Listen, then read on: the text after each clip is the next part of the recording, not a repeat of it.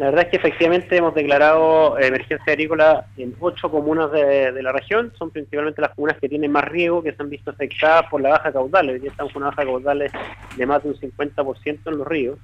Eh, y eso es por las pocas precipitaciones y la poca nieve acumulada, que hoy día tienen complicado un número importante de agricultores, sobre todo de los rubros de la remolacha, del arroz, el maíz y, y la fruta.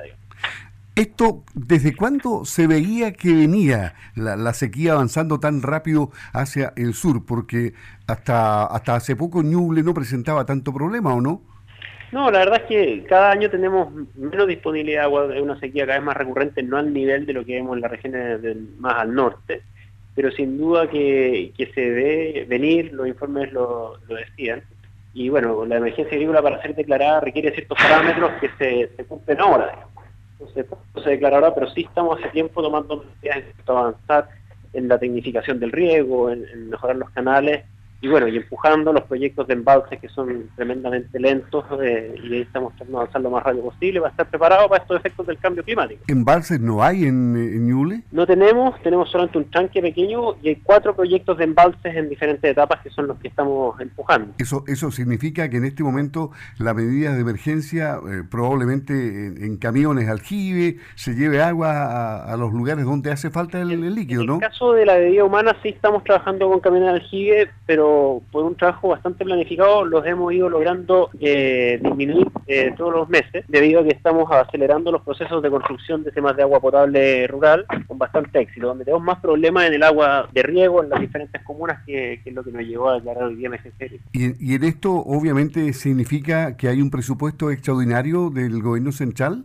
¿O ustedes eh, hacen un recorte presupuestario, estiran fondos de emergencia que ya tienen? ¿Cómo lo hacen? Hay fondos regionales y fondos ministeriales que van principalmente para la pequeña agricultura en INDAP. También hay fondos que van a través de la Dirección de Obras Hidráulicas para recuperar y reparar tranques y canales.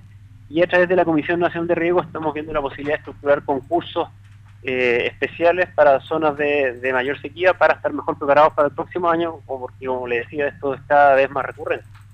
Claro, no, es terrible este tema. ¿Usted cree que más allá del Ñuble, digamos más al sur, pudiese seguir avanzando este, este tema? Uno ve las cifras de las últimas décadas y también lo que dicen los expertos del, panel para el cambio climático y sin duda que hay un avance de, la disminución de precipitación o la variabilidad esta hacia el sur y por tanto hay que anticiparse. Cuando estuvimos allá nosotros viendo las situaciones o toda la región de los ríos, los lagos, eh, efectivamente vemos cómo hay que irse preparando porque va a haber un escenario más complejo en las próximas décadas y es por eso que el llamado es anticiparse para estar preparados cuando eso sea necesario. Lo mismo que estamos haciendo hoy día nosotros en agua subterránea acá, aprendiendo de la experiencia de lo que pasó en el norte, que hoy día ya están con problemas. ¿Usted cree que acá nos falta mucho todavía? ¿Desde cuándo que no viene al sur?